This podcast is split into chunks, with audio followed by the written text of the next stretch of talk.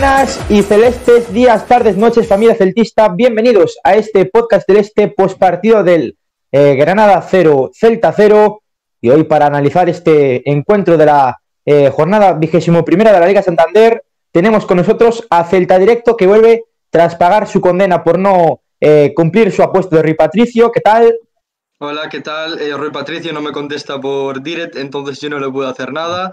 Bueno, eh, contento y triste a la vez, ya comentaremos por qué. Tenemos por ahí de vuelta a nuestro mister, al señor Diego, mister Celta, ¿qué tal?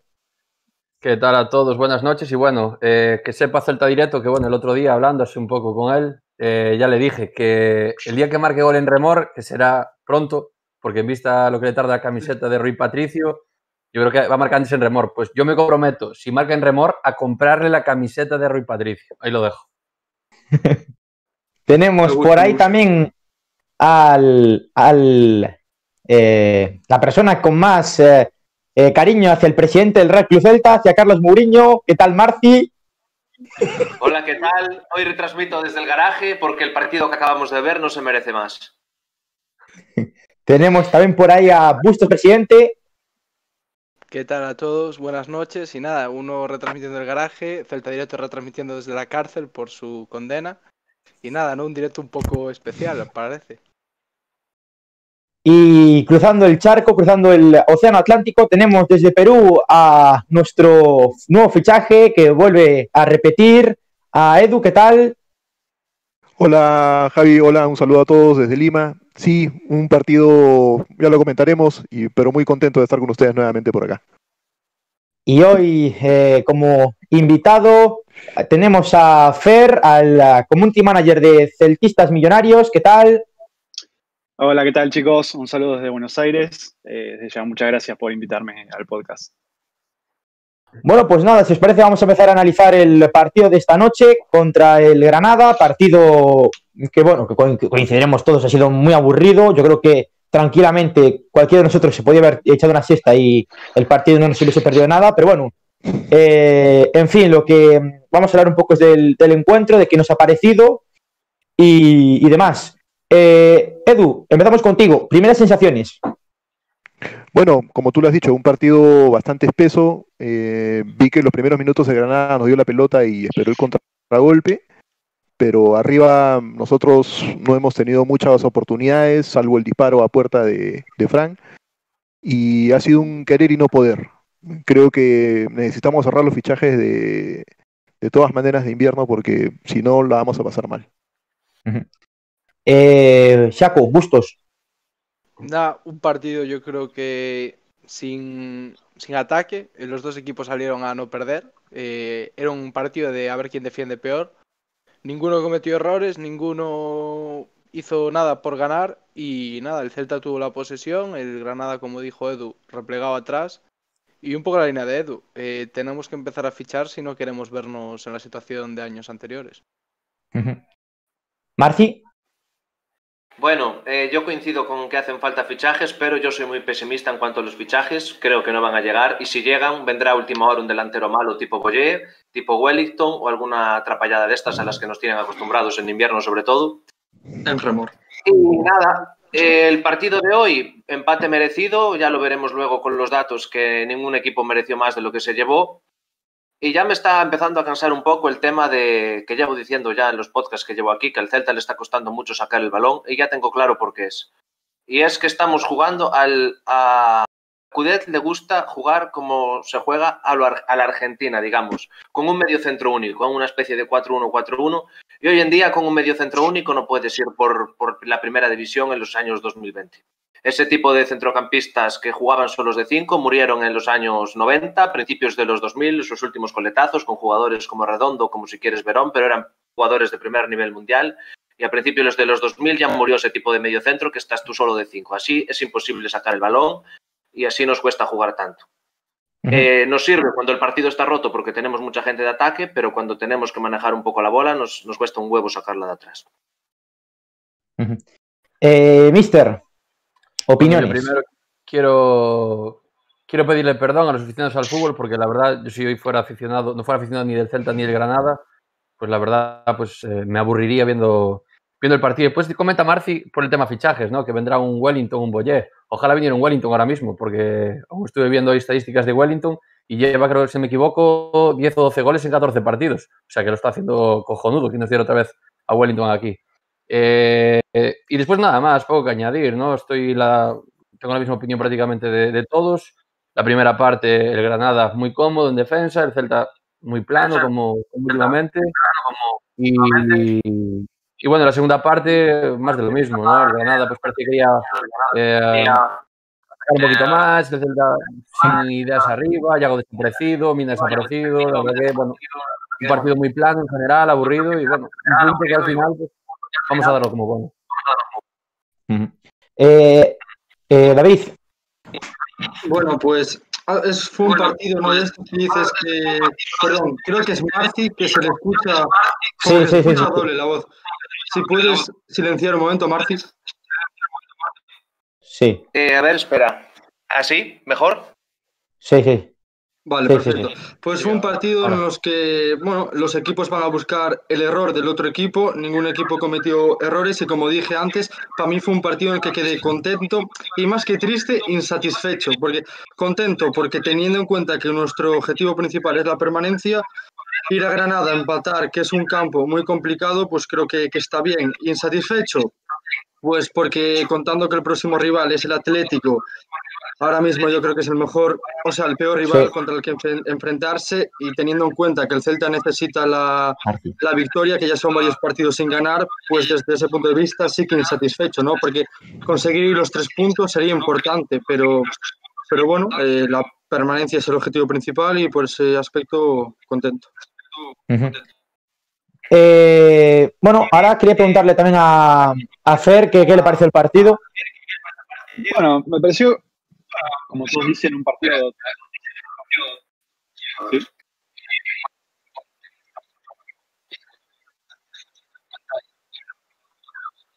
Vale, vale, vale, sí, no hay fallo.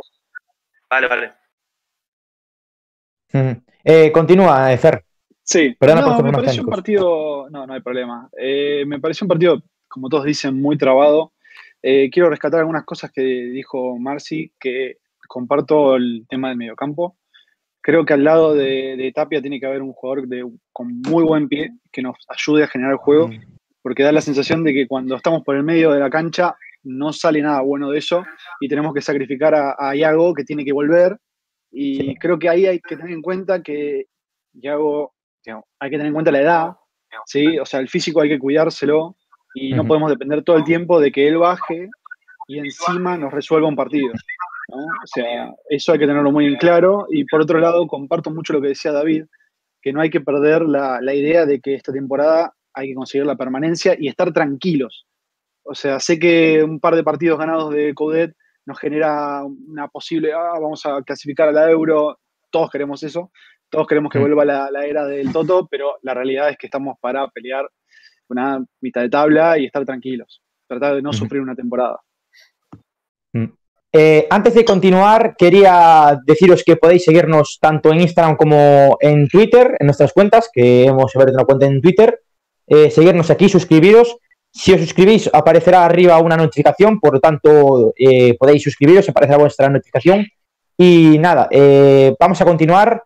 Yo quería preguntaros un poco a, todos sobre el partido de, de Aaron Martín, que, que, bueno, se le cuestionó antes del partido porque no, no habíamos visto contra el Ibiza o contra el eh, Betis que estuvo a gran nivel, pero en este caso sí que lo estuvo hoy. Hoy fue de, menos a más, es una parte que me gustó mucho, como eh, recorrido todo el, todo el carril izquierdo. Y bueno, excepto un par de ocasiones defensivas donde sí que se vio flojo contra Kennedy, que es un jugador con mucho desequilibrio, con mucho eh, desborde. Yo creo que Aaron Martín hoy jugó bastante bien, eh, el tipo lo, sostuvo bastante bien y, no sé. Eh, Edu. Sí, yo a Aaron lo vi un poco, a ver cómo te digo, todavía no acoplado al 100% al equipo. Sí le puse, le pongo un partido correcto, pero creo que debería, no aporta cosas que extraño yo de Olaza, por ejemplo, la proyección, el centro, eh, se comprendió bien con Nolito y creo yo que también tuvo un poco de suerte hoy día porque Machís se pegó al lado de, Hugo Mayo y no al lado, y no estuvo tanto por el lado de él. Digamos que por ahí mm. también no sufrió tanto en defensa, creo yo. Bueno, eh, también hablando de la defensa, eh, Chaco, quería preguntarte por, por Bustos y por, y por Araujo. Yo creo que hoy estuvieron ambos, o sea, por, por, Bustos, por, por Araujo y Murillo, perdón, perdón, perdón, se me acaba de ir muchísimo. Por Araujo y por Murillo. Yo vi a Murillo hoy muy, muy, muy bien, mantuvo el tipo, no, no tuvo errores de bulto como otros partidos, que, que sí que la liaba las de balón. Y, estuvieron bien. Tenían a Luis Suárez, que es uno de los delanteros que mejor saben atacar ese espacio que, que a mí siempre me encanta hablar. Y no sé, no sé cómo lo viste tú, yo vi al, a la zaga bien. Sí, yo la vi en, esa línea que le tenemos que pedir, ¿no? Murillo haciendo un poco de líder, eh, bien, yendo bien al corte y Araujo haciendo la cobertura por si falla. Y nada, yo creo que es el nivel que mínimo que le tenemos que pedir a ambos. Creo que Murillo al principio de temporada no dio el nivel, creo que es algo que en lo que todos estaremos de acuerdo y también el Celta lo notó. Pero bueno, poco a poco parece que va recuperando ese nivel y mejor, porque al final Murillo tiene que ser el. Bueno, debería ser el líder de la zaga celeste, ¿no? Entonces yo creo que un buen partido de ambos, Murillo seguramente mejor que Araujo, pero ambos bien para lo, para lo que se puede esperar de, cada uno. Eh, bueno, eh, aparte de, la, de, la, zaga, también Marci, eh, pedíamos a Rubén Blanco un poco más de implicación, tampoco estaba teniendo, porque los partidos que estaban llegando los tiros eran gol, pero hoy gran partido de Rubén, dos paradas que nos han valido el punto. Eh, muy bien, Rubén, el día de hoy. Yo es que siempre soy fan de, siempre fui fan de, Rubén Blanco. Desde el día que debutó con 17 años y nos salvó de irnos a segunda siendo un crío, fan. Siempre que jugó cumplió. Lleva dos años literalmente zapándonos el culo. Yo nunca entendí las críticas, nunca entendí eso de querer buscar otro portero. Para suplente vale, pero para mí el titular del Celta es y será Rubén. Gran portero, lo lleva demostrando muchos años, no entiendo las críticas. Efectivamente, hoy parolas que tuvo, luego lo veremos en los datos. Y se le criticaba porque en los últimos partidos de tres tiros encajó tres goles y tres tiros francos en los que estaba vendidísimo, que eran tiros que te los paraba Courtois o Black y Ter Stegen como mucho. Y no hay mucho más que decir. Yo es que siempre fui fan de Rubén y como digo, Rubén para mí es, es y será durante muchos años el portero titular de este Celta. Eh, más actuaciones bastante buenas. Eh, Renato Tapia, de costumbre ya decimos que es un gran jugador que nos salva en muchísimas ocasiones. Hoy otra vez más. Ha estado perfecto hoy, hoy Renato. Ha tenido que lidiar con, muchas ocasiones eh, con, esa presión que no ejercía muy fuertemente el, equipo de Diego Martínez, que estaba un poco más al trote. Otros días sí que el Granada aprieta más, pero hoy sí que no, no ejerció tanto esa presión. David, eh, gran partido de Renato Tapia, eh, se vuelve a, degustar y no sé. Sin ser el partido más destacado de Renato Tapia, ha sido un partidazo. Eh, quizás hoy ha estado más bien el trabajo defensivo, ¿no? Porque bueno, el Granada, no, como dices tú, no apretó tanto, pero sí que fue un partido ¿no? el que no, no estuvimos muy arriba, ellos tampoco, cumplió, hizo un buen partido, de los más destacados, una vez más, no sé qué, que llega a ser de este Celta ahora mismo sin Renato Tapia y como tú dices, se hizo un buen partido. No fue hoy su mejor partido, evidentemente, pero sí que, sí que lo hizo bien. Eh, mister, no sé si quieres apuntar algo sobre los que hemos citado. Eh, también te quería preguntar por, por la zona eh, de, arriba, por tanto Nolito como Bryce. Yo he visto a ambos muy flojos. Nolito intentó hacer un par de jugadas allí, pero no le salieron. Un tiro que, tapó Fulquier, después eh, hizo el salto de la grulla con, con Fulquier también, pero en ningún momento fue capaz de desequilibrar. Parece que los 34 años también le pesan, como decía antes eh, Fer con Yago. Eh, yo a Nolito lo veo muy, muy flojo. Hubiese optado por, por Emre, por tu querido Emre Mor en el día de hoy, ante un equipo que, es, que es más de, ese repliegue que decíamos. Y no sé, eh, Bryce tampoco lo vi nada acertado. Intentó hacer jugadas de escuela, jugadas de fantasía que no llevan ningún lugar, ¿no? Por tanto, me gustaría hacer tu impresión sobre tanto Nolito como Bryce Méndez. Sí, bueno, voy a comentarte un poquito sobre esta, esta línea de tres, ¿no? Nolito, Bryce y, también, también Fran. Empezar por, por Nolito. Eh, lo que dices tú, los años yo creo que ya le pesan, ¿no? Eh, yo creo que ahora mismo Nolito está jugando más, tal vez, por ser un jugador con peso dentro del vestuario que por lo que pueda aportar, ¿no? Yo ahora mismo Nolito tal vez lo veo más como un revulsivo para los últimos 15, 20 minutos y, los partidos, si juegan 60, se le hacen, se le hacen demasiado largos. Eh, después, con respecto a, bueno, añadir el Nolito, ¿no? Que, lo que es la actitud, la verdad que no se le puede reprochar absolutamente nada. Es un jugador que, bueno, que dentro de sus limitaciones, pues da todo lo que puede, dará más, dará menos, pero bueno, él por lo menos siempre, siempre intenta dar el máximo y la verdad que eso, bueno, es de valorar, obviamente. Eh, con respecto a, Beltrán, lo vi, bueno, correcto, como, como digo siempre. Beltrán es un jugador muy válido para jugar en esa posición de, de Denis. Incluso lo veo eh, para jugar eh, en esa posición de titular y, tal vez desplazar un poquito a, Denis al flanco izquierdo, como solía estar jugando con, con Escriba y, Oscar. Y la verdad que poco que reprocharle, o sea, tampoco se le puede destacar nada. Bueno, ese, disparo en la primera parte, que, era un buen golpeo, un buen golpeo desde fuera del área. Y, de Fran, eh, poco más. Y después de Bryce quería, quería haceros una pregunta, porque no sé si hubo convocatoria de, Luis Enrique, no sé si lo llegó a convocar o algo. No sé si. Porque parece, que, vuelve a las andadas. Convocatoria de Luis Enrique y cuando está en su mejor momento, dos o tres partidos buenos, y de repente vuelve, vuelve lo de antes. Yo lo de Bryce, la verdad que.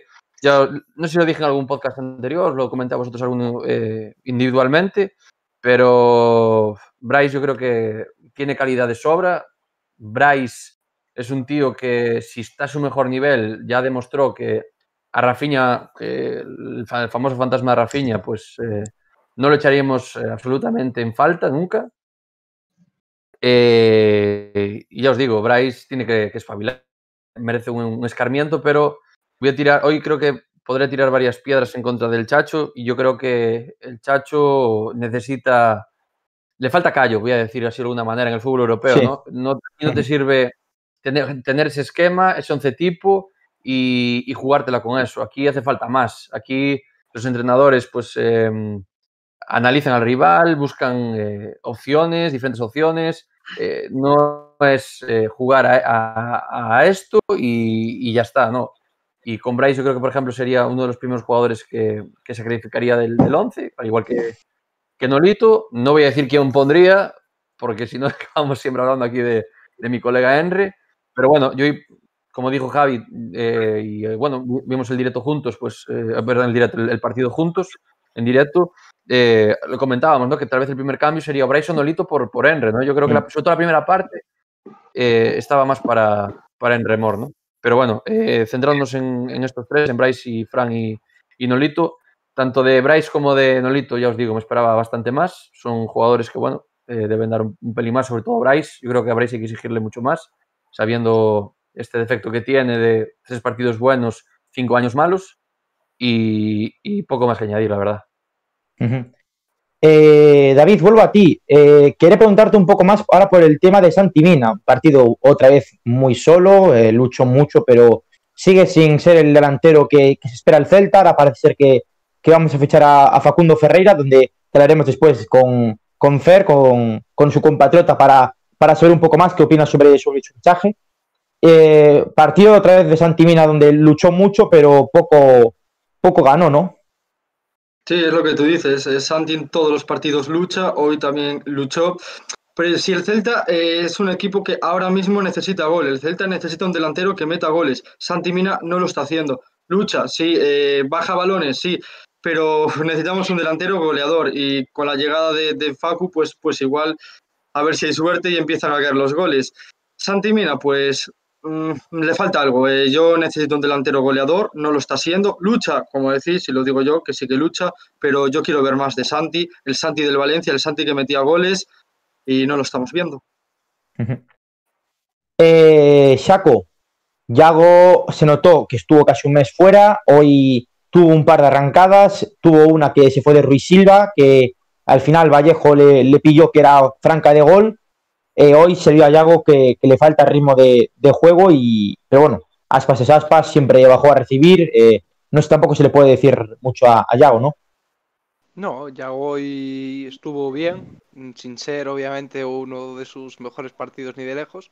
Pero bueno, eh, bien, seguramente del ataque del Celta lo más destacado. Dejó esos destellos, ¿no? Que a los que ya nos tiene acostumbrados y nada. Eh, a ver si sigue cogiendo tono después de esa lesión que sufrió contra el Real Madrid. Y nada, eh, buen partido, como dijiste tú, generó ahí alguna ocasión, sobre todo esa la más clara, la que se va de Ruiz Silva, pero llega Vallejo. Y bueno, sinceramente, yo creo que si hoy no llega a estar Aspas, sin hacer un gran partido y sin haber generado tanto, el Celta hubiera perdido. Eh, no sé si alguien quiere hacer algún apunte sobre esto que hemos hablado. Edu. Sí, sí coincidir con, con, Chaco, en realidad eh, también vi a Aspas, eh, no en un partido brillante, pero la presencia de él definitivamente condiciona al rival, ¿no? Y eso se notó en el juego del Granada, tirando, digamos, de defensa, eh, y la presencia de él definitivamente es un es una virtud que tenemos que aprovechar, ¿no? Y hoy, lamentablemente, pues no, no lo pudimos hacer. mister, Nada, quería añadir lo mismo, lo mismo que Edu, ¿no? que al final la presencia de Yago en el campo hace, hace mucho, ya no solo para, el propio equipo, sino hacia, hacia el rival. Y yo también quería, bueno, eh, hablando un poco ¿no? como, como entrenador, vamos a ponerlo entre comillas, yo tal vez no, no hubiera optado por, por Yago titular, sinceramente. ¿no?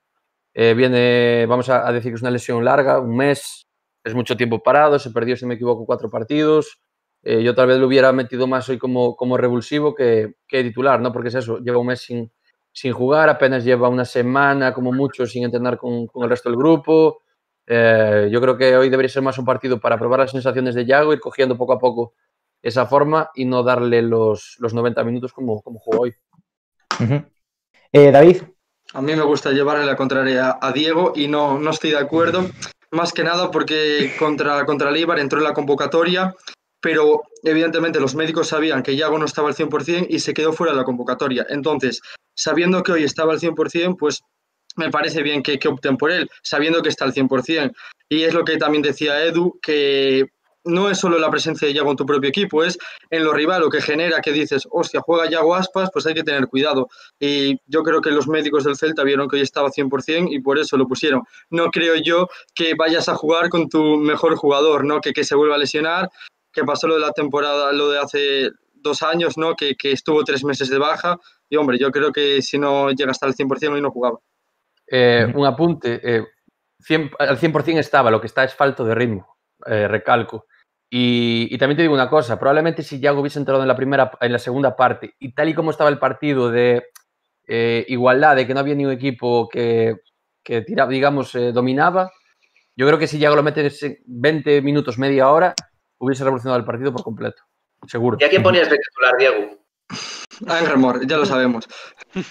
No, a ver, no voy a decir ya en remor, pero jugártela con otro. Solari titular, por ejemplo. Yo hubiera metido a Solari titular, porque no a Jordan, que bueno, poco que jugó, para mí estuvo perfecto. Perfecto. Quiero hacer un espectáculo jugador. Mister, si me dejas, puedo hacer un matiz. Eh, el Chacho, en rueda de prensa antes del partido, dijo que Solari llevaba tiempo sin competir, porque como sabe Fer, la liga ahí aún no empezó en, Argentina y está falta de forma, por tanto no estaba para jugar desde el principio, no ha hecho pretemporada, ¿entiendes? Con el equipo. Pero bueno, igual que digo Solari, puede haber jugado Jordan, por ejemplo, titular, o sea, y adelantar la posición de Nolito o de Bryce acompañando a Aspas, Enre, por, aunque sea mi favorito. O cambiar el esquema, exactamente. O sea, hay que, hay que variar algo, o sea, es lo que, lo que decía antes, eh, hay que pedir esas cositas al chacho, ¿no? Que prueba otras cosas, no es siempre lo mismo. al final eso Oscar sí lo hacía. Podía salir mejor o peor, pero se amoldaba un poco al rival, vamos a decirlo de alguna manera. Eh, creo que quería hablar Marci, rápido que vamos a pasar a otro tema. Sí. Nada, pues, eh, Mister, aunque seas amigo mío, vas a seguir pillando. bueno, yo te voy a dar una de cal y una de arena, aunque no sé, no sé exactamente cuál es la buena. Eh, coincido contigo en que al Chacho le hace falta más riqueza táctica, porque está muy anclado ahí. De hecho, la prueba es que Aspas baja a recibir seguido para ver si así el equipo empieza a carburar un poco. Y la de arena o la de cal, depende de cuál quieras que sea la buena. Es que a mí me dejaste con el culo torcido con los datos estos de Wellington de los goles. Y entonces fui a buscarlo ahora mismo y efectivamente lleva 11 goles en 14 partidos. En el todopoderoso Saraj Fútbol Club, que juega la siempre competida Liga Árabe del Golfo, ni más ni menos. Si tú quieres traer ese delantero de la Liga Árabe del Golfo, pues yo para eso voy al Keniata y me traigo a Manolete. ¿eh? Los goles son goles. lo, mismo, lo, mismo que hablamos el otro día del Henry este, también llevándose cuántos goles y tantos partidos en la Liga Belga. O sea, al final son goles, da igual la liga. Mm. Da igual, bueno, en el Keniata te valen también los a ver, A ver, a ver, sonó, sonó aquí en Vigo Franco Soldano de Boca, tres goles en 33 partidos. O sea, datos que no son para, no sé. Numerazos. Hasta, soldo, hasta sonó Alex del, del Salvatiar. hombre, hombre, por favor. Bueno, eh, escándalo, escándalo, escándalo. Pasando, pasando para otro tema. Pasando para otro tema, eh, quería preguntarle a, a, Fer sobre su compatriota eh, Sol, Sol, Solari, iba a decir Soldano, Solari. Sí. Eh, ¿qué, te pareció su debut hoy en, el Celta? ¿Cómo lo viste? ¿Cómo... Bueno, mira, eh, en principio se notó mucho la falta de ritmo. Creo que le hacen falta dos cosas, eh, ritmo y adaptación. o sea, no olvidemos que él viene de una liga que es, por lo que yo considero, inferior. Se juega a un ritmo un poco más lento. él viene de un equipo, jugó tanto en River como en Racing, que son equipos que dentro de la liga argentina juegan con mucha intensidad entonces, bueno, creo que en unos seis meses podría llegar a, tomar el ritmo que realmente necesita. Eh, entiendo que para lo que está buscando el Chacho, eh, que es darle un poco más de intensidad, más de velocidad al, equipo, va a aportar mucho. Es un, jugador que, va a poder correr por toda la banda, va a ayudar tanto para subir como para bajar. Es un tipo que trabaja, es, eh, es un trabajador. no, no esperemos ver ninguna pirueta ni nada, como a veces hace Bryce, o en remor, pero es un que va a cumplir y va a tirar centros. ¿eh? Es, un buen, es una buena variante, digamos, para ir, depende del partido, ir cambiándolo por en remor y, y, Solari, ¿no? Este, Entiendo que el primer partido, bueno, no estuvo muy mal, los dos corners que, bueno, estuvieron mal pateados. Eh, la definición de primera, y bueno, es el primer partido, no tiene mucha confianza quizás, y, optó por la más fácil, que es eh, dar un pase, ¿no? Pero en líneas generales yo creo que en los próximos partidos puede empezar a aportar un poco más. Eh, y no, no mucho más que eso. Hay que darle tiempo. Mm. Eh, antes de que, de que, de, que, quieras hablar tú, Mister, quería preguntarle también a Fer sobre el partido de Jordan Colesbrook, del canterano, que para nosotros, para todos creo que coincidimos, hizo un partido muy bueno. Sí, es un partido muy bueno. Yo la verdad en ese puesto a mí lo extraño lo extraño y, me gustaría darle mucha confianza a Denis. Eh, yo soy de los que en vez de mandarlo por la izquierda me gusta verlo por el centro. Creo que con el buen pie que tiene puede generar mucho juego, pero realmente estuvo muy bien. Eh, también creo que destaca en un partido en el que muchos no, han hecho un partido del todo correcto. Entonces eso también ayuda un poco. Este, pero no mucho más que eso. Ahora sí, eh, Diego, ¿qué querías recalcar? No, quería, quería hacer una pregunta a, Fer. Eh, ya veo que conoce bastante a, Solari. Eh, y yo quería preguntarle, ¿no? Es cierto que, bueno, viene falto de, ritmo. Y quería preguntarte, con respecto a las características, características perdón, de, Solari, ¿crees que tal vez el Chacho merece, o sea, debería cambiar el sistema para acoplar, acoplar a Solari? ¿Y crees que hace falta un delantero con características diferentes a Santimina y a Aspas para que, digamos, Solari pueda eh, hacer realmente su, fútbol? Mira, yo creo que por los, por los fichajes que estoy viendo que está buscando el Chacho, él está buscando cambiar un poco el estilo de jugador, pero no, no el planteo táctico. Eh, yo lo que veo, a ver, Solari en, Racing jugaba extremo, pero digamos no es el, extremo que va a entrar por adentro y va a tratar de hacer alguna filigrana, algún regate, algo que resuelva. Va a ser un tipo que va a desbordar y va a tirar centros. Y esto viene de la mano del el Chucky Ferreira, eh, este, este delantero que eh, es realmente muy bueno técnicamente, eh, cabecea muy bien, creo que nos va a venir muy bien eso, pero lo que me preocupa un poco es la actualidad del jugador. Eh, yo leía muchos en las redes que dicen, bueno, ojalá que el Chacho pueda recuperar al, Chucky Ferreira del Jack Tardonés. Pero pongámoslo en contexto. Eh, Jack Tardonés juega en una liga inferior, que es uno de los mejores de la liga, eh, no es lo mismo. Acá va a estar cumpliendo otro papel. Yo creo que vamos a ver un, Chuque Ferreira más parecido al, de, del español. Se podrá potenciar un poco, pero no, no creo que podamos pedirle 18 o 30 goles como, como convirtió en el Shakhtar Donetsk, ¿no?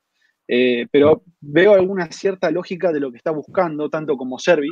Digo, cambiar Servi por, por Nolito, veo mucha más velocidad, rejuvenecer un poco esa banda, que la veo que está un poco más floja. Eh, más ahora que encima Olaza se nos fue, lo lamento muchísimo, porque me encantaba. Este, pero bueno, yendo por ese lado, yo creo que con esos dos fichajes, si es que el de Servi se da, y Ferreira, vamos a tener una, delantera renovada. Va a depender mucho, bueno, también de las actuaciones de cada uno. Pues muy buen análisis por parte de Fer. Eh, le damos las gracias por, esto, porque nosotros no, seguimos tanto la Liga Argentina y él, el sí, ¿no?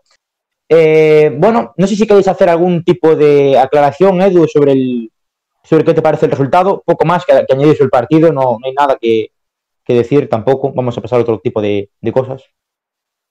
Eh, no, en líneas generales creo que el empate ha sido justo por el juego de ambos. Eh, para nuestros intereses continuamos con un, sumando un punto más que nos acerca más a la permanencia. Eh, y nada, ahorita lo que tenemos que buscar, y lo decían ya este, mis compañeros en el anterior momento, definitivamente tenemos que asegurar la permanencia como de lugar. Eh, vamos a pasar con la sección de Marcin este de hoy, los datos, las estadísticas del partido. Si te parece, Marci, vamos a... Muy rápidamente. Eh, muy rápidamente, Granada-Celta, en posesión 36% para el Granada, 64% para el Celta.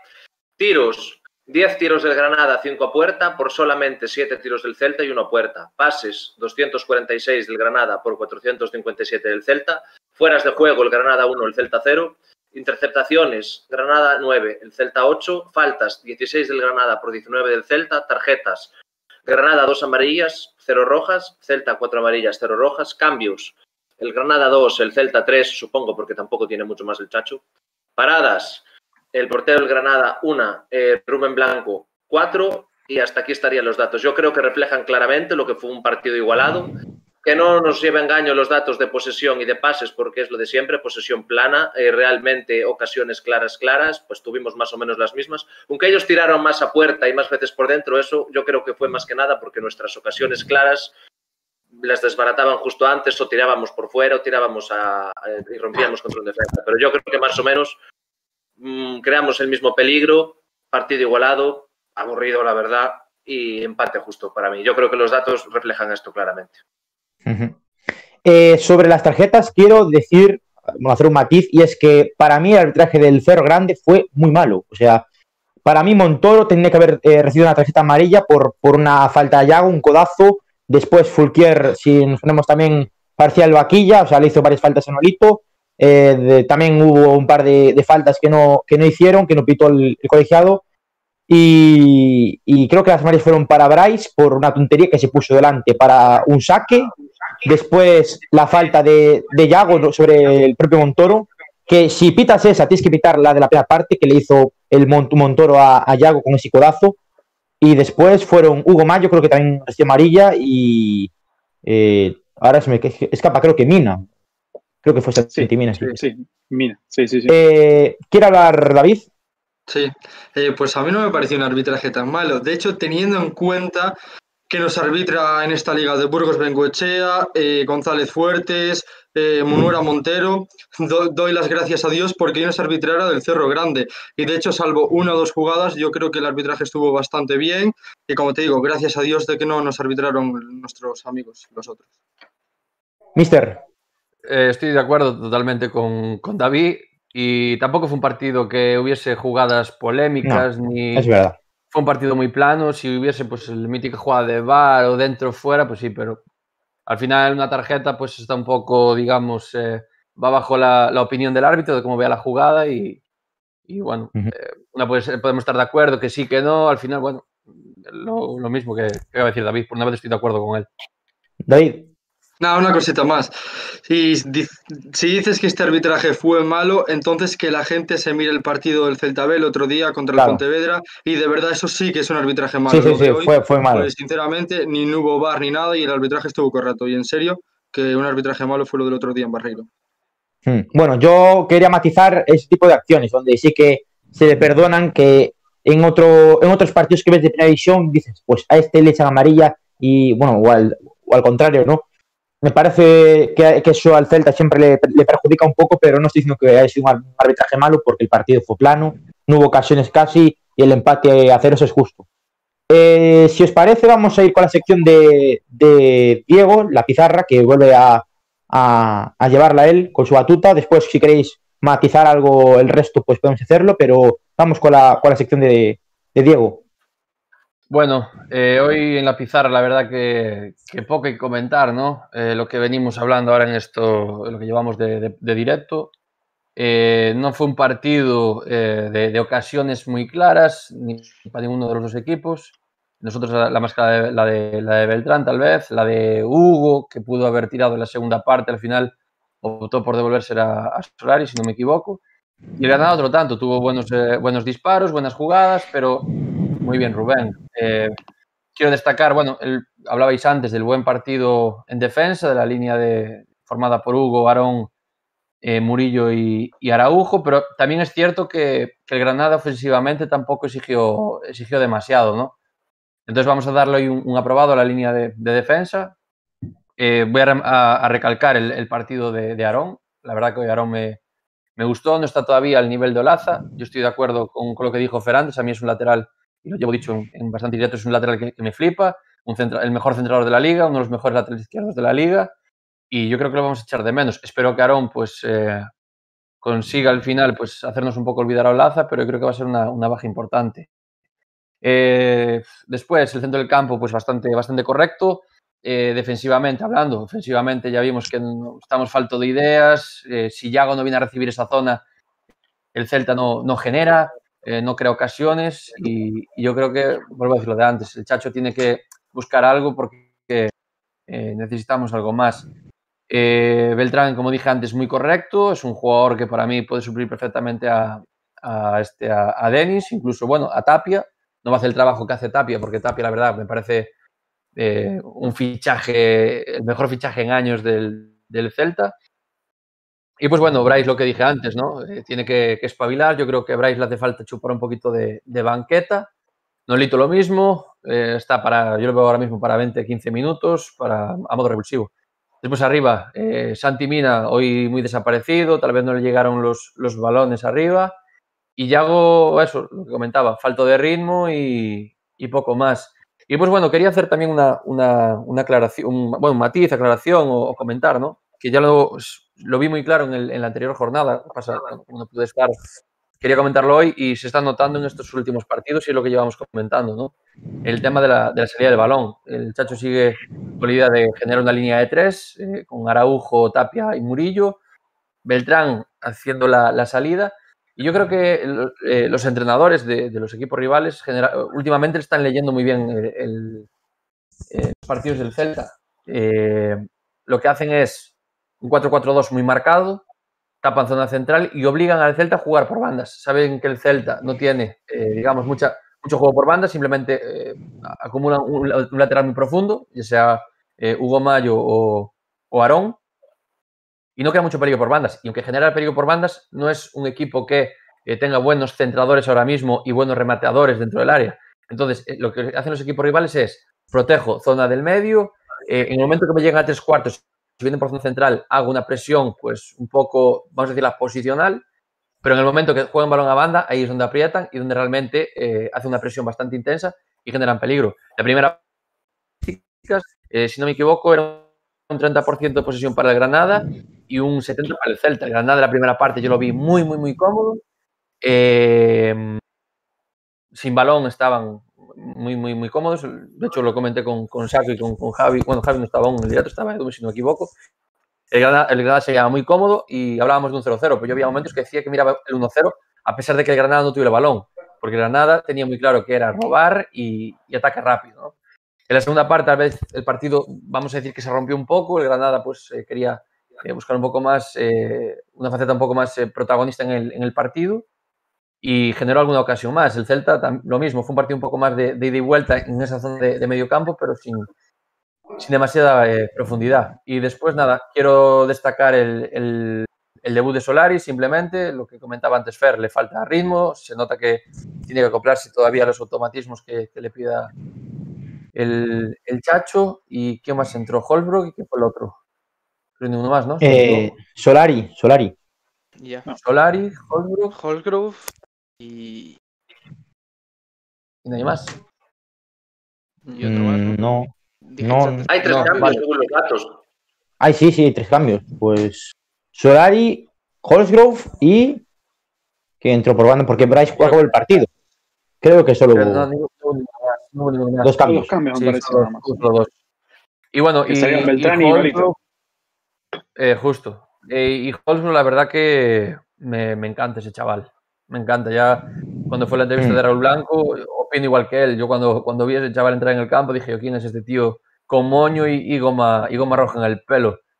al final con balón en los pies eh, es impresionante y, en el partido se ve, ¿no? Es un jugador eh, que, bueno, que tiene visión de juego, es un tío que, si os fijáis, cuando entrega balón, eh, está generando ya una línea de pase y continuamente está buscando opciones, viendo posicionamiento de los compañeros, de los rivales. Y yo creo que, a este chaval, si le dan minutos arriba en el primer equipo, eh, Okai no va a volver.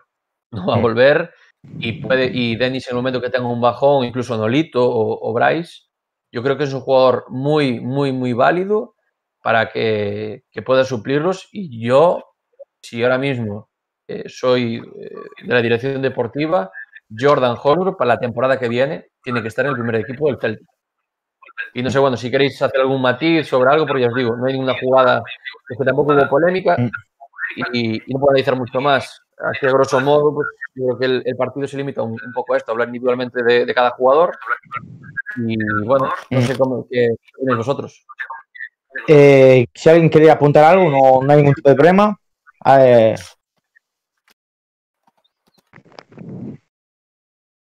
Qué raro que David no me lleve pues, contrario. Parece que nadie quiere apuntar nada. Vamos con. vamos con la. Sí, eh, sí, sí. No, lo que quería comentar es eh, la táctica que está parando el Chacho, y coincido que hoy con los jugadores que tiene, evidentemente no, no, está funcionando. No puede salir el Celta cuando le leen el juego. Eh, lo que me da un poco de esperanza es el estilo de jugadores que está buscando. El estilo de jugadores que está buscando tiene una cierta lógica de la forma en la que él quiere jugar. O sea, eso es lo único que me da un poco de esperanza. Pero sí es cierto que hoy con lo que tiene debería estar haciendo otra cosa. Tendría que resolver las cosas, los partidos de otra manera. Eh, si os parece, vamos con la sección de las notas. Que hoy veremos cómo, funciona. Eh, si os parece, vamos a empezar por la portería, como siempre. Eh, nota para Rubén Blanco. empezamos con Celta Directo. Eh, hoy Rubén Blanco y aprobado y alto. O sea, yo le voy a dar un, un 7,5-8 porque lo que he tenido lo, ha cumplido. De hecho, me parece que un paradón le hizo a Targun Machis, creo que fue. O, sí, o Ángel Herrera, no sé qué fue. Targun Machis, creo que fue. Y nada, un 7,5-8. Eh, vamos con Edu, nota para Rubén. Sí, yo coincido un 8. Eh, para mí el MVP del partido. Yo también coincido, por ir rápido coincido. Sí, sí, vamos, bueno, pues Marci también un 8, eh, Shaco, Bustos. 7 y para mí MVP también. Eh, yo voy a darle un 7,5 a, a Rubén por la parada a Machís, por después la otra, la otra intervención a Kennedy en la falta y demás. Yo creo que son paradas de mucho mérito, por tanto un 7,5 en pi. Eh, Diego, nota para, para Rubén. Yo le voy a dar un, un 7, buen partido, eh, poco más que decir. Buenas paradas y nada más. Eh, si parece Fer. Sí, yo coincido con Diego, un 7 y lo, posiciono como el mejor jugador del partido. Pues entonces, Raúl, 7,5 MVP para Rubén, ya lo ya podéis ir colocando. Eh, Hugo Mayo, David. Para mí, hoy, buen partido de Hugo Mayo, sobre todo ofensivamente. De hecho, una, la jugada de Nolito, creo que es que Hugo Mayo se mete por, por el medio para dársela a Nolito y le voy a dar un 7. Yo, para mí, un 7, 6,5 está bien. Está bien. Bustos, Chaco. Nota para Hugo Mayo. Un 5 y medio. No creo que estuviera el partido de Hugo para más. Eh, sí, en ataque apareció, pero la de Pamela de Solari la elige muy mal, pero muy mal. Es una, es una oportunidad franca para tirar, elige mal, devuelve a Solari y se desbarata la jugada. En defensa sin más y en ataque, bien, apareciendo, pero tampoco más. Un 5 y medio, como mucho un 6. Marci. Coincido, 5 eh, y medio, 6 por los mismos motivos. Es cierto que en ataque apareció, pero la de Solari la tuvo ahí para romper, pero tal y como rompió una que tuvo anterior, que la tenía ahí a puntito de caramelo y la mandó a la grada, pues tampoco, tampoco igual hubiera hecho mucha cosa pegando. Ya sabemos que no es el fuerte de Hugo pegar, algún centro que mandó. Es que el problema de Hugo Mayo que sí, físicamente está sobrado y ofensivamente llega muy bien arriba, pero luego ni centra bien ni tira bien. Entonces sí, te da la sensación de que ataca mucho porque estar está, pero realmente no aporta gran cosa. Entonces es por eso que no le doy más nota. Cinco y medio coincido con, con Saco. Es que Hugo Mayo, mucha cantidad y poca calidad. Exacto. Llega mucho, pero los centros, a mí Sergio Ramos en la selección en su momento cuando era lateral. Llegaba sobrado arriba, pero los centros iban Edu, Nota para, para Mayo. Yo sí voy a ser un poco más generoso, yo le voy a dar un 6,5. Eh, creo que el trabajo defensivo hay que destacarlo porque Darwin Machis y el ataque del Granada se apoyó mucho por ese lado. A pesar de que no tuvo muchas ayudas con Bryce, eh, pudo lidiar bien con, con, Darwin y sí, a nivel ofensivo no aportó mucho, eso es cierto. Eh, por eso creo que con 6,5 para mí está, está bien. Eh, Mister. ¿Qué nota le dio David? 7, 6,5. Esto me recuerda al 7,5 golaza de pues no, yo dije un 8. Yo he dicho un 8. No, es, que yo es lo que dice Edu, ¿no? Eh, sabiendo que, qué jugador eh, tiene el Granada arriba, como es, como es Darwin Machís, Hugo Mayo, pues yo creo que lo ha parado bien y de hecho, pues para mí hizo un buen partido. Ese, ese argumento, ese argumento te lo compro. O sea, yo lo iba, a matizar también. Eh, Machismo me parece un auténtico jugadorazo, de lo mejor en ataque hoy del, del Granada. Pero también coincido un poco con, con Saco, ¿no? Eh, mucha, mucha cantidad y poca calidad. Entonces yo tal vez le daría un, un 6 hoy. Hmm. Eh, Fer. Sí, yo coincido un poco con Diego. Para mí es un 6. Eh, fue un partido relativamente correcto, más allá de, de la jugada de Solari. Eh, pero creo que más o menos va a estar así el equipo. Digo, en un partido 0-0 aburrido, tampoco es que van a, tener puntajes muy altos, creo yo. Pues un 6 para Hugo Mayo, eh, dicho todo, vamos con el siguiente, con Néstor Araujo, con el central mexicano. Yo a Araujo le voy a dar un 5,5-6, creo que, que, más o menos la misma nota. No sé qué pensáis vosotros, Edu. Sí, yo coincido contigo, un 6 para Néstor. No lo vi apretado, no lo vi complicado. Eh, me pareció que su trabajo fue bastante correcto. Mm. Eh, nota Marci para Néstor. Coincido contigo absolutamente, 5 con 5, 6. Mm. Eh, Fer. Yo coincido con un 6, me parece que fue un partido correcto, no se complicó y en estos partidos es muy importante no cometer errores. Mm. Mister, nota para opino igual que Fer, en esta clase de partidos están igualados. Al final un fallo es el que, el que marca la, o sea, equilibra la balanza, ¿no? Entonces yo también le voy a dar un, 6 muy correcto, tanto con balón como sin balón, defensivamente bien, no tuvo tampoco mucho trabajo, un 6. eh, Saco Bustos. Nada, igual, igual que todos, yo un 6. Y pues David, quedas tú, 6, ¿no? No, Diego, dijo, Diego dijo un 6, yo un 5,75. Pues un 6 para Hugo Mayo, o sea, un 6 para Hugo Mayo y un 6 para Araujo también. Eh, Murillo más o menos ha hecho lo mismo, o sea que yo creo que vamos a coincidir todos. Fer, no sé si quieres. Sí, yo a Murillo le daría un, un, 6 con 5 por lo que significa para la defensa. Tiene que ser la voz de mando de la, de la línea defensiva. Eh, así que yo le daría un medio punto más por eso, más que nada. ¿Estáis de acuerdo? Sí. Pues 6,5 para Murillo. Vamos con Aaron Martín. Le voy a dar un 5 porque empezó un poco flojeras. Kennedy se le fue un par de ocasiones que es difícil porque Kennedy lo conocemos del Getafe, es un jugador con, mucho desparpajo. En la segunda mitad yo creo que, fue a mejor, que, me gustó más. Yo le daría un 5 sí. con 5. 5 con 5. A mí es que me sorprendió muy gratamente hoy este chaval. Después del partido desastroso de Ibiza y de que lo, lo bailara Lainez el partido del Betis, no sé si es porque ya tenía la expectativa muy baja, pero a mí me sorprendió gratamente. Hizo alguna combinación interesante en ataque, se ve que tiene, se proyecta bien y tal. Yo creo que deberíamos ser un poquillo más generosos. No sé si es por contraste de la castaña de partidos que hizo antes, que me pareció demasiado bueno hoy por las expectativas bajas, pero yo creo que hoy deberíamos ser un poquillo más generosos, un 6, 6,5. Sí, además yo creo que es un lateral un poco distinto a Laza, porque Laza es cierto que el balón en largo muy bien, pero luego no era capaz de asociarse en corto, era un jugador que abusaba del, del centro. Yo sé que Olaza a veces llegaba al centro del campo, no tenía opción y cogía, cogía carrilla con la pierna y le metía un patadón para arriba. En cambio, ahora, se ve... malísimo, ahora te vas malísimo. No, a mí, no, a mí ya lo sabéis y podéis, y podéis ver todos los podcasts que tal. A mí Olaza nunca me convenció, me parece un lateral normalito, pero bueno, para gustos colores. Pero bueno, ahora es cierto que estoy de acuerdo con Marci. Creo que no sé si fueron por los partidos anteriores o algo, pero a mí me impresionó y creo que también tiene otras cosas que, aunque no sean tan vistosas como esos centros tan estéticos de Olaza, pues también tiene sus cosas, ¿no? Así que yo mm. creo que le voy a poner un 6. Pues entonces, eh, ¿qué más queréis? Eh, ¿Queréis subir la nota o, qué? No, yo estoy, estoy, también de acuerdo con ellos. Un 6 yo creo que es lo más correcto. Ofensivamente yo veo que tiene cosas diferentes a Olaza. Tal vez no es tan centrador como Olaza, pero es un jugador que llega bastante más a línea de fondo que, que Olaza. Cosa que, bueno, y nada, la nota yo creo que está bien. Eh, ofensivamente yo lo vi muy bien, es lo que dice Marci. Al hacer pues unos partidos castaña, me quedo con la expresión.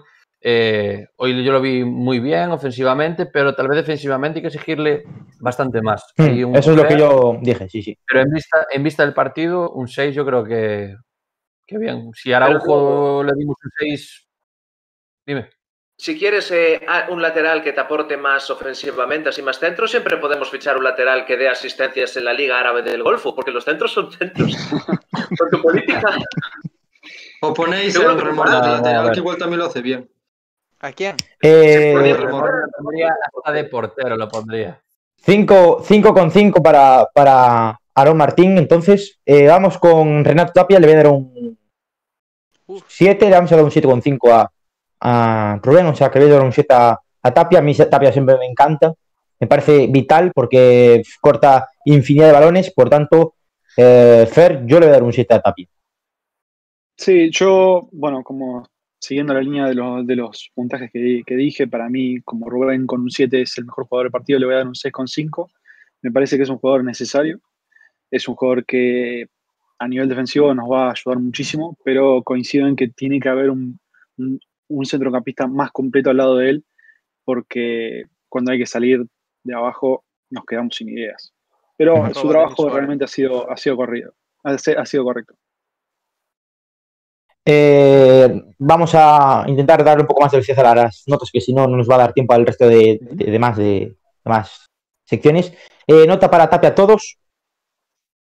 Un 7. Sí, un 7. Sí, un 7. Yo 6, 6,5 porque creo que tiene que aportar algo más en la salida, tío. pues hay más 7. Hay más 7 que 6,5, por tanto 7 para Renato Tapia. Vamos con Fran Beltrán. Fran Beltrán que hoy me ha gustado más que otros partidos. Fran Beltrán lo he visto más metido en el encuentro. Yo le daría un 5,5-6 a Fran Beltrán. La verdad no me, no me disgustó hoy. 5,5. Yo, yo, le daría, yo le daría yo un 6 un 5,5 para Fran Beltrán, igual que Aaron Martín. Eh, Fer no está muy de acuerdo, no sé si está muy de acuerdo. Sí, sí, ¿no? sí, sí, sí, sí, sí. Ah, vale, vale. Como te vi, vale, pues 5,5 para, para Fran. Eh, Bryce, le voy a dar, Bryce le voy a dar un 4. Sí. 3,5. 3,5 más que 4. No se hace recual aprobado. No. Eh, yo 3,5 para, para bajar la media, yo le voy a dar un 1. Pues entonces un, un 3,5, 3 para, para Bryce. Eh, nota para yo Sí tengo ahí, yo sí tengo ahí un comentario. ¿ah? Sí, sí, sí. Comenta, comenta. Comenta, comenta, comenta. Dale, dale, dale, Edu, dale. No sé si Edu nos escucha. En fin, vamos a continuar. Eh, nota para Norito. Es que estás. Norito. Ya, Norito llega, llega y tú lo ves y ves que no puede, ¿sabes? Que no, ya no le da el, el físico. Yo, pues, No. la misma nota que le disteis a Bryce. es- no hizo ni mejor ni peor partido que él. pa' mí. Yo le doy un poquito más, más. Yo Le no. pone Bueno, ganas. un cuatro. Tiene Sí. 34 palos. Yo un Medio 4. punto más que Bryce. Yo medio punto más que Yo un Bryce. 4, un poco más que Bryce, simplemente por el hecho de que Por el eh, trabajo. aporta ganas. Bryce ni eso. Sí, Claro. eso es verdad. Eh, cuatro para, para Nolito. Eh, vamos con la nota de Santimina. Yo a Santimina lo tengo que dar siempre. Por, no por que haga méritos o por más, es que lucha mucho y a mí que, que se deje el. el bueno, la, se sude por la, con la camiseta puesta, pues eso me, me encanta. Y por tanto, yo a, a Santi voy a ponerle un 5.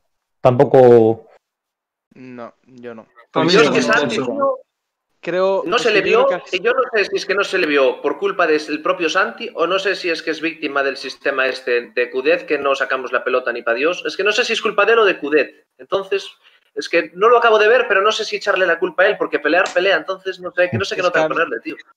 Es que a mí es lo que dice Javi. Es cierto, el esfuerzo está ahí, es innegable y oye, yo prefiero mil veces que el jugador se parta la cara por el escudo que no alguien que vaya andando, ¿no? Ejem, ejem, cierto turco bastante bajo. Eh, pero bueno, es cierto que también la excusa del, del esfuerzo se va agotando, ¿sabes? No, a mí no me vale que un jugador se esfuerce mucho y que durante dos temporadas no haya dado ese rendimiento. Es cierto que la dinámica del equipo tampoco favorece, pero tú a veces también tienes que adaptarte y que dar el do de pecho, ¿no? Al final a Santimina se le trajo con expectativas de ser un delantero titular, ¿no? Y para mí no está dando el nivel, porque a ti el esquema o el partido te puede favorecer menos, pero tú tienes que dar ciertas cosas y Santi no está dando nada. Santi solo pelea. Pero, sé mira si- una cosa, dices tú del rendimiento, el año pasado, que mucho se le critica, que es muy fallón tal, por ejemplo, tú se le quitas a Aspas los penaltis del año pasado, en goles por partido, goles por minuto, eh, Mina estaba ahí, ahí, eh, empatado con Aspas. O sea, no está, Sí. no está aportando tan poquito como la gente se dice, a veces lo matan más de lo que se merece. eh. Sí, no, a ver, el año pasado no fue tan malo, pero es que para mí este año está siendo peor que el año pasado. Es que yo no sé si es culpa de él lo mal que, está, lo que no meta goles, ahora no sé si es culpa de él o del Cudet. eh. Yo no sé, yo, yo no sé si realmente se le trajo por esto de la operación retorno, pero si se le trajo con algún sentido táctico, porque yo creo que es un delantero que a lo mejor con Escribá podía encajar, pero con Oscar no encaja y con el Chacho parece que tampoco. Se le trajo por ese por ese sentimiento de canterano, pero no sé, no es un delantero que me encaja en el Celta a día de hoy. Y porque lo hizo bien en Valencia, tío, también. No es, no es por ser canterano y ya está. Eso fue Papeche. Mina dio rendimiento en el Valencia, joder. Sí, sí, en el Valencia rindió muy bien. Y aquí antes Eh, vamos entonces con la nota de Santi que, que no habíamos dado. Edu, nota para Santi.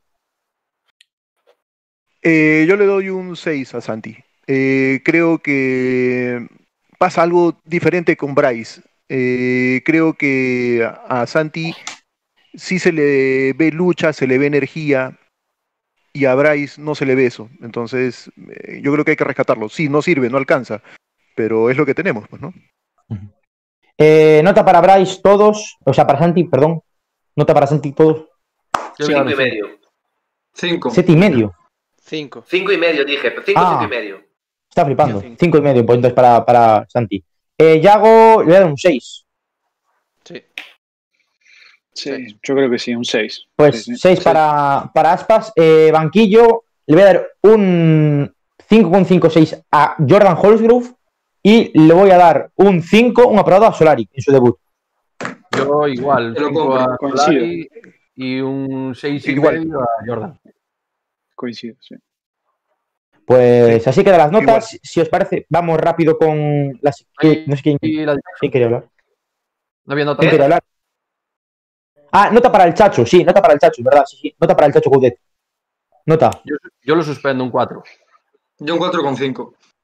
Yo también 4,5. Yo, 4. yo le doy un 3. Yo le doy un 3. Yo un 3. Yo un 3 también. Se ve que está 3,5. cambiando un poco el chip y que está entendiendo un poco más la Liga Española, pero no acaba de. Mm, no acaba de, no acaba de salir de su zona de confort, digamos. Pero ya se le ve algún cambio, yo, ¿eh? Yo ya no veo exactamente lo mismo que los partidos anteriores. No, sí. Eh, yo... Rápido, Javi, un momento. yo nada, en ese sentido apoyo lo, que dijo antes Fer. Vamos a ver, él está pidiendo a los jugadores, a ver si estos jugadores que está pidiendo él, pues cambia un poquito la idea de fútbol que tiene. Mm, Fer. Sí. Eh, sí, yo puse un 4 básicamente porque creo que no se está, no está logrando resolver con lo que tiene, que digamos, él aceptó el puesto sabiendo los jugadores que tiene y, todo lo que eso conlleva. Eh, creo que acarrea un poco este puntaje con el partido anterior, que tuvo malos cambios. Eh, así que yo le puse un cuadro por eso, básicamente. Eh, está bien que está buscando buenos fichajes, pero hoy es lo que tenemos. Y con lo que tenemos hay que resolver.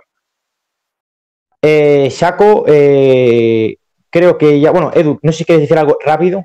de sí, bueno, en realidad yo creo que sí, algo muy chiquito nomás, creo que se ha vuelto muy predecible en estas fechas. Por eso es que creo que eso es lo que le está fallando a él.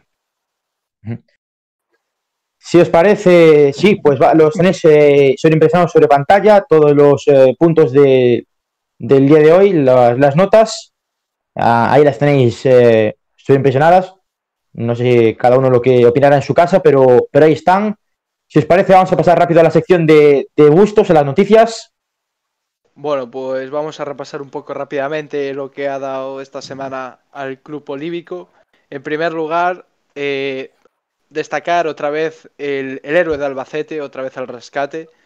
El héroe del doblete en Riazor salvó ayer un punto para el Celta B ante el Pontevedra con un gol en el 89. Alfo, nuestro padre, que por favor ojalá pronto esté en dinámica de primer equipo, eh, salvó ayer otra vez un puntito contra el Pontevedra en un partido, como dijo David, en el que el arbitraje no fue del todo preciso y bueno, eh, que permite al Celta B seguir sumando puntos para poder estar lo más arriba posible.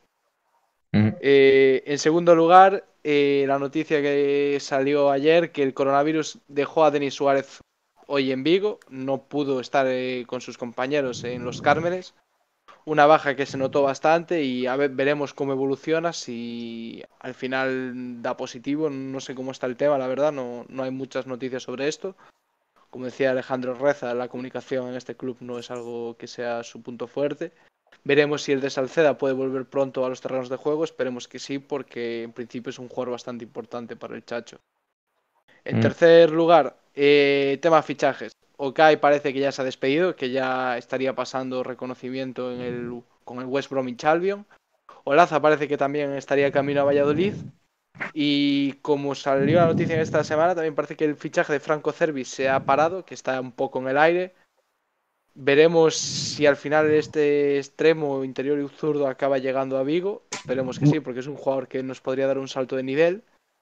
Y en tema altas, la última noticia que hay, que es que en principio estaría el fichaje cerrado de Facundo Ferreira, como ya dijo Fer, que ya nos habló un poco de él.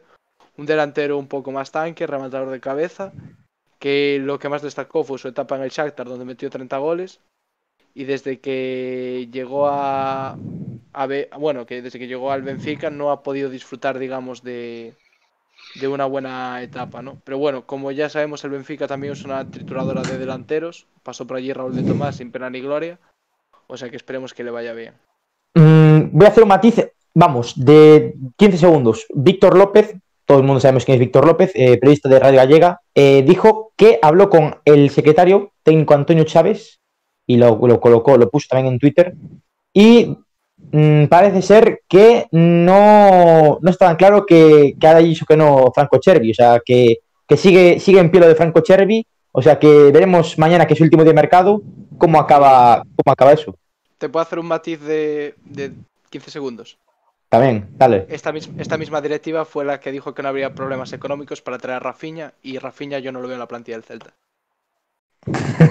bueno, ahí acaba de, dejar. En vez de lo de exclusivo, lo de Zasca. Sí, no, esto no es el chiringuito. Eh, vamos con la sección de, David de Celta Directo, el rival directo. Javi, eh, antes de nada ya me dirás si es Cervi o Chervi, que tengo dudas. Pero bueno, vamos a. Que, nos, lo diga Fer. Eh, nosotros acá lo pronunciamos Cervi. Acá nosotros lo pronunciamos así como viene. yo lo, lo pronuncié como. Bueno, pues. Lo pronuncié como los portugueses. Vamos. Vamos al próximo partido. El próximo partido contra el equipo más en forma de la liga, contra el Atlético de, Madrid. Será la jornada número 22, lunes eh, por semana, 8 de febrero a las 9 y eh, retransmitido en eh, Movistar la liga. Pues hay que decir ¿no? que el Atlético jugó hoy antes que nosotros, a las 4 y cuarto, contra el Cádiz como no, pues ganaron otro partido, 2-4, van de primeros con 50 puntos, para mí es una locura, 16 victorias, dos empates y una, una derrota. Es el equipo menos goleado de la liga y el segundo máximo goleador de ella. 40 goles a favor y solo 10 en contra, en contra, perdón, en contra eh, contando eh, los goles eh, hoy. Vale, ahora vamos a hablar de, de dos tres más bien jugadores a, a, destacar del Atlético. Eh, Luis Suárez, que es el máximo goleador, eh, lleva ya, si no me equivoco, 14 goles, eh, una auténtica locura, ¿no? Y más pensando que iba a venir al Atlético, que no iba a ser como lo estaba haciendo en el Barça, no ese jugador goleador, y yo creo que es lo que le faltaba al Atlético, un goleador que esta temporada sí que, sí que lo está siguiendo. Lleva tres goles más, no, perdón, lleva entonces cinco goles más que, que Yago Aspas. También hay que destacar a Oblak, ¿no? que antes hablé de que era el equipo, el segundo, eh, perdón, el menos goleado en liga, con solo 10 goles en contra. No voy a descubrir yo ahora que, que Oblak es uno de los mejores porteros del mundo, por no decir el mejor. Y otro jugador a destacar es Correa, que es el máximo asistente del Atlético de Madrid con, con seis eh, asistencias. Decir nada, eh, los, los, sancionados eh, y también lesionados, Mario Hermoso y Carrasco, eh, ambos tienen COVID, entonces no sé si llegarán al partido del de, lunes, pero ahora mismo son bajas.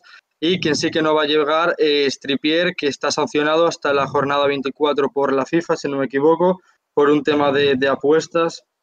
Y... Pero creo que esa sanción ya la habían recurrido, ¿no? Ya no, estaba ahí. Sí, pero parece ser. Claro, pero no puede jugar finalmente hasta la jornada 24. Continúa.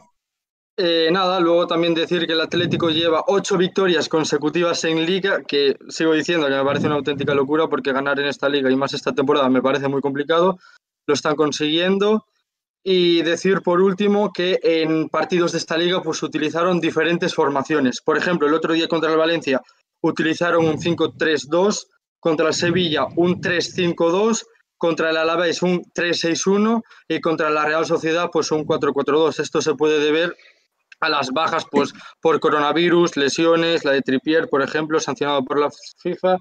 Y nada, pues como dije, creo que ahora mismo es el rival más complicado al que un equipo se puede enfrentar en la liga y el Atlético tiene todo de cara para ganar esta liga y si este año no consiguen ganarla, pues a ver cuándo la ganan, porque para mí están haciendo un temporadón y además allí en el Wanda Metropolitano pues va a ser un partido muy muy complicado donde pues sacar un punto ya sería suficiente para.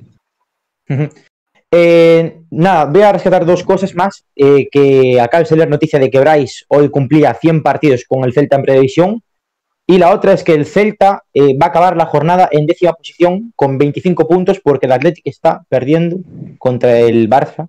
Por tanto, a no ser que le dé la vuelta a la tortilla, de momento el, el Celta estaría décimo, mitad de tabla.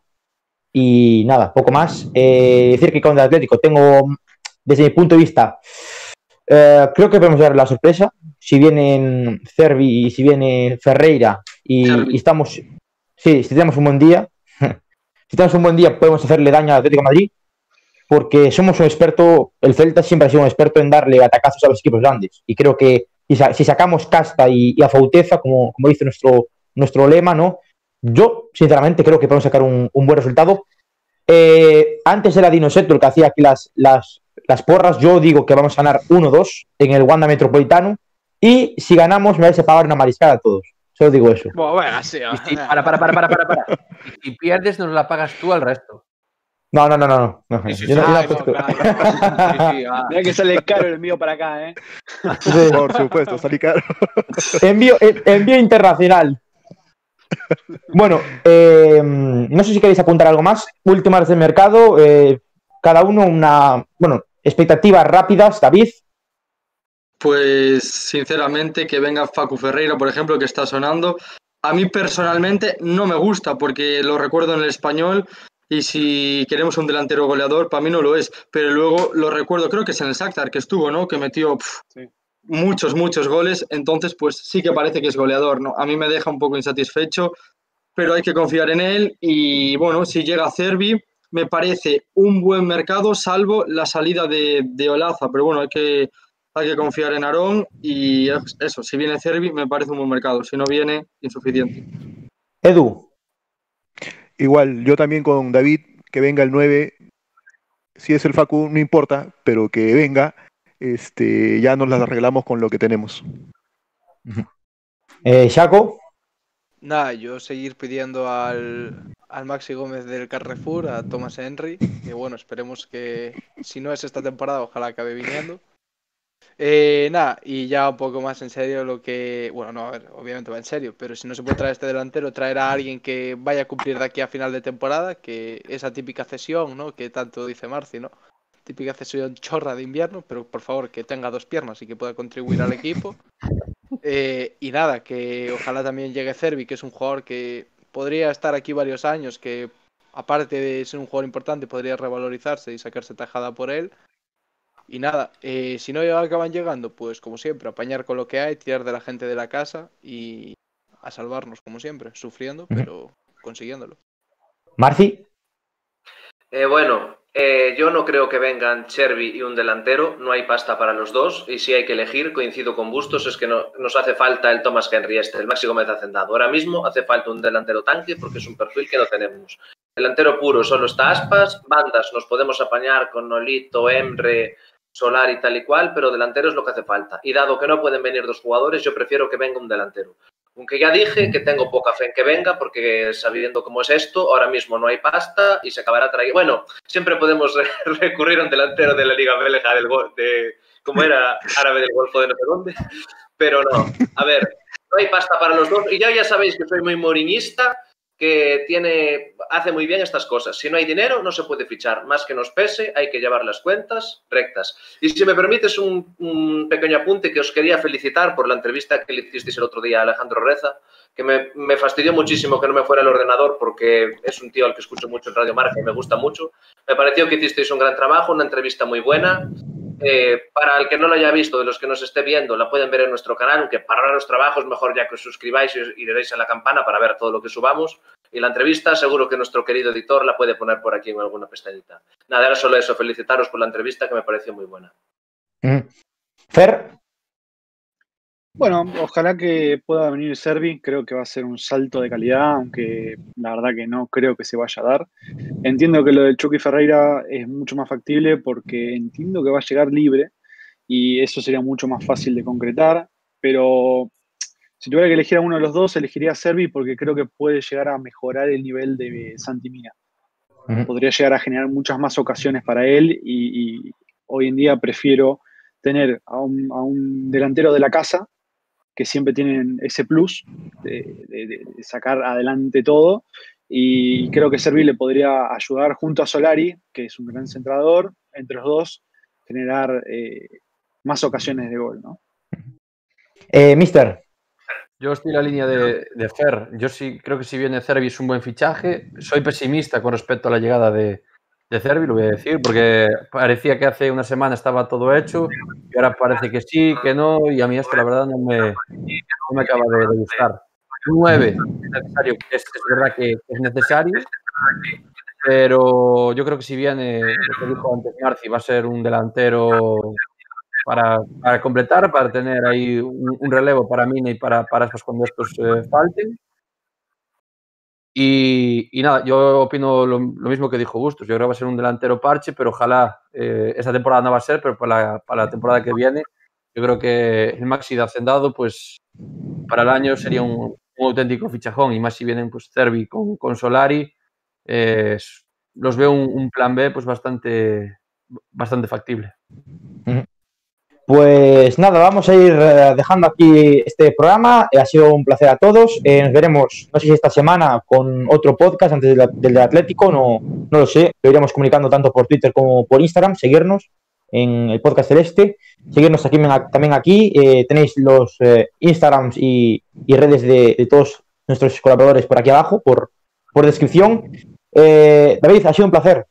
Nada, igualmente, gracias a todos los que estuvieron en este podcast y nada, eh, ojalá el próximo podcast ya con Cherby, con un remor de titular y yo con la camiseta Rui Patricio.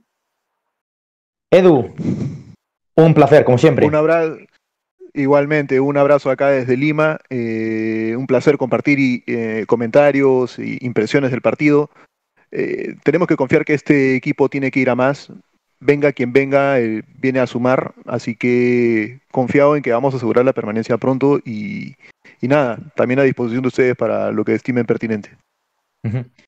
Saco, Bustos, un placer. Nada, como siempre, un placer y nada, esperemos que el próximo partido sea un poco más positivo, aunque sea un puntito. Y nada, contento también de seguir conociendo más celtistas como nuestro amigo Ferno, un argentino que nos sigue desde el otro lado del charco y nada. Eh, un placer estar con vosotros y nada, un saludo a todos. Marci, como siempre.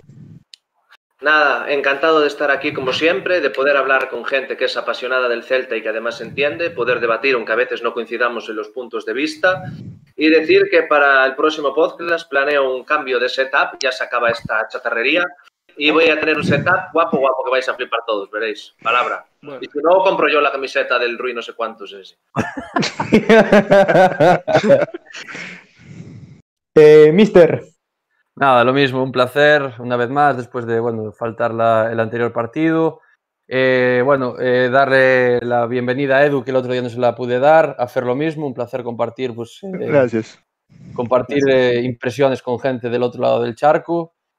Y nada, si me permites, Javi, quiero mandar un, un beso al cielo hoy. Esta semana se fue una, una persona importante en, en, mi vida, ¿vale? Y nada, un saludo a todos. Muchas. Muchísimas gracias para Mister, por supuesto. Aquí nos tienes para lo que necesites. Y nada, eh, Fer, ha sido un placer compartir contigo este podcast. Nos ha gustado mucho tu punto de, de opinión. Y nada, eh, deseando que, que puedas estar con nosotros más tiempo. Y nada, un saludo. Bueno, muchísimas gracias a todos. La verdad estoy muy contento de que me hayan invitado. Y quería aprovechar este momento para mandarle un saludo a toda mi familia que vive en Galicia. Les mando un beso enorme. Y bueno, para lo que necesiten, acá voy a estar bancando al chacho.